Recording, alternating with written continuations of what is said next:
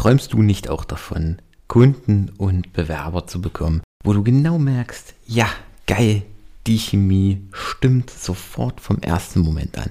Dann habe ich etwas für dich. Klick einfach einmal auf den Link in der Podcast-Beschreibung oder geh auf magic-writing.de und schau dir mein neues exklusives Angebot nur für dich an. Und damit ab in die Episode. Bis gleich. Dass der Ansatz, wir arbeiten einfach mehr, der völlig falsch ist. Damit kann ich den Fachkräftemangel nicht beheben. So, und damit hallo und herzlich willkommen in einer weiteren Episode von unserem Employer Branding to Go Podcast. Mein Name ist Michael Kaufhold und ich heiße dich heute hier herzlich willkommen in einer neuen Episode. Und bevor wir heute in die aktuelle Folge starten, in das aktuelle Thema starten, möchte ich die Gelegenheit nutzen und möchte dir da draußen danken. Denn seit dieser Woche haben wir die 1000 Abonnenten für den Podcast voll. Das bedeutet 1000 Menschen, die regelmäßig die Inhalte hören, die sich regelmäßig mit Employer Branding beschäftigen.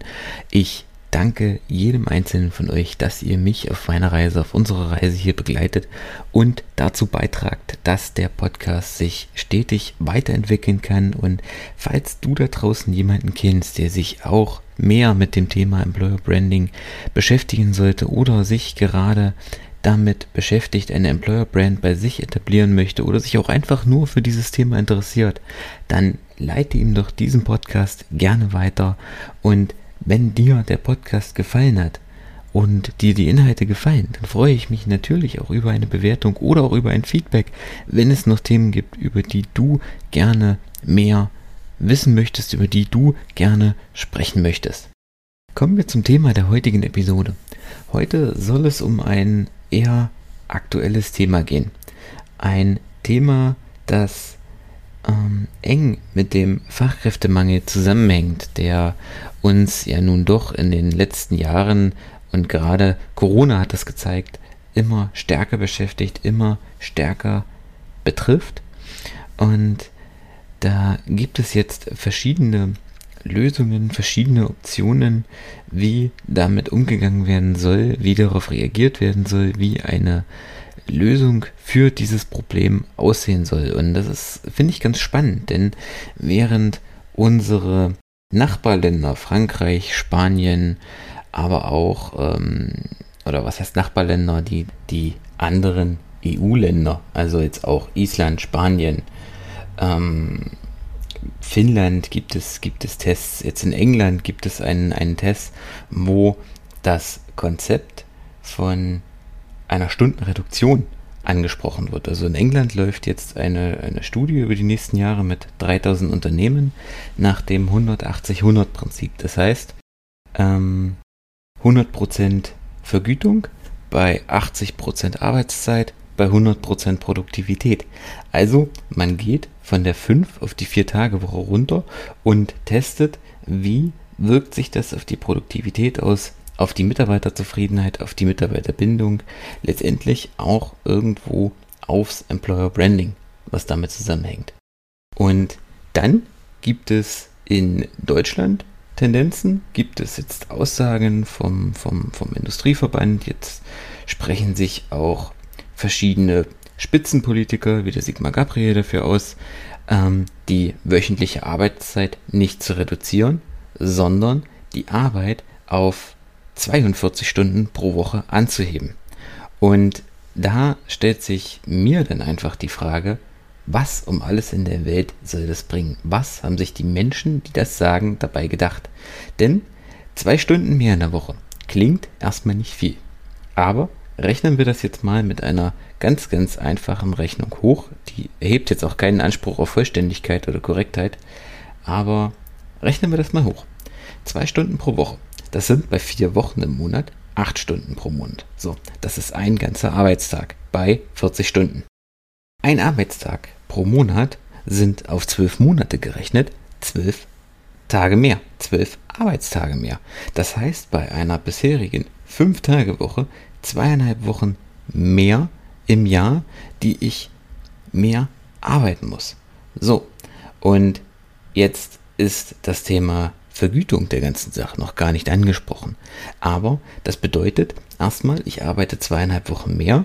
Das heißt, mir fehlen diese zweieinhalb Wochen an anderen Stellen. Die fehlen mir in meiner Freizeit. Die fehlen mir in der Zeit mit meiner Familie. Die fehlen mir zum, zur Regeneration, zum Aufladen der Batterien, wie man so schön sagt. Die fehlen mir bei 10.000 anderen Dingen, die ich jetzt noch nennen könnte.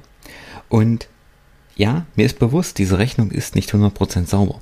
Und mir ist auch klar, dass das eben beschriebene Konzept von, von vier Tagen und Reduktion auf 30 Stunden und so weiter nicht in allen Bereichen funktioniert, dass auch nicht alle Branchen, nicht alle Bereiche remote und nur vom Homeoffice und über Bali oder irgendwo arbeiten können. Auch das ist mir alles klar, aber das, darum soll es hier überhaupt nicht gehen, sondern es geht darum, dass der Ansatz, wir arbeiten einfach mehr, der völlig falsch ist. Damit kann ich den Fachkräftemangel nicht beheben, denn wie gesagt, das Thema Vergütung noch gar nicht angesprochen. Ein, ein, anderes Problem ist ja, dass die Leute jetzt, das hat jetzt gerade die letzten zwei Jahre Corona gezeigt, in vielen Punkten schon an der Belastungsgrenze arbeiten. Das zeigen auch die aktuellen Studien, aktuelle Entwicklungen, die von den Krankenkassen erhoben werden. Die Anzahl an Depressionen, an psychischen Krankheiten, an, an Burnout, an ähm, Berufsunfähigkeit, das, das, das nimmt immer weiter zu. Und was denkst du dir da draußen oder was denkst du, wie sich das entwickelt, wenn die Leute ja einfach mal noch zwei Stunden mehr pro Woche arbeiten? Dann wird das nicht runtergehen, sondern dann werden die Ausfälle noch viel weiter hochgehen. Das heißt, statt das Problem des Fachkräftemangels zu beheben, verschlimmern wir die ganze Nummer noch, weil durch die zwei Stunden, ich meine, es sind ja nur zwei Stunden pro Woche, die Leute noch eher ausfallen und die fehlende Arbeit von den verbliebenen Fachkräften kompensiert werden muss. Ein anderes Thema ist der Punkt Produktivität. Es ist nachgewiesen, dass die, dass niemand 40 Stunden am Stück produktiv arbeitet. Und es gibt Studien, die zeigen, dass auch bei einer Viertagewoche, sprich bei 32 Stunden, die Produktivität in vielen Bereichen genauso hoch ist. Das heißt, es liegt auf jeden Fall der Schluss nahe, dass eine Erhöhung auf 42 Stunden nicht mit einer Erhöhung der Produktivität einhergeht, sondern die Leute, um es jetzt ganz plakativ zu sagen, einfach noch zwei Stunden länger ihre Zeit absetzen.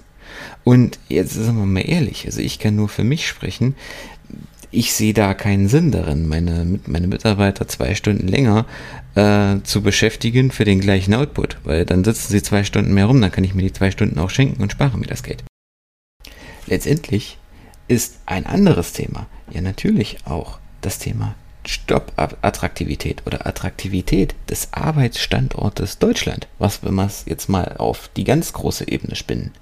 Denn wenn andere Länder, quasi die Nachbarländer, Frankreich oder eben auch dann weitergefasst, Großbritannien, Spanien, Island, generell andere EU-Länder für die gleiche Tätigkeit dieselbe, von mir aus auch dieselbe Bezahlung bieten oder teilweise sogar noch bessere Bezahlung für aber ja, bei 32 Stunden 10 Stunden weniger im, in der Woche. Ja, sorry, warum sollte dann jemand, ich sag mal in Anführungsstrichen, so blöd sein und hier bleiben? Ja, dann verliert Deutschland als Industriestandort, als, Arbeitsge als Arbeitgeberstandort deutlich an Attraktivität im, sag ich mal, globalen oder europäischen Wettbewerb um Fachkräfte. Letztendlich ist diese Rechnung auf dem Papier einfach. Ich sage, wir arbeiten einfach alle mal zwei Stunden mehr, um dann haben wir so und so viele Millionen Stunden mehr im Monat oder aufs Jahr gerechnet.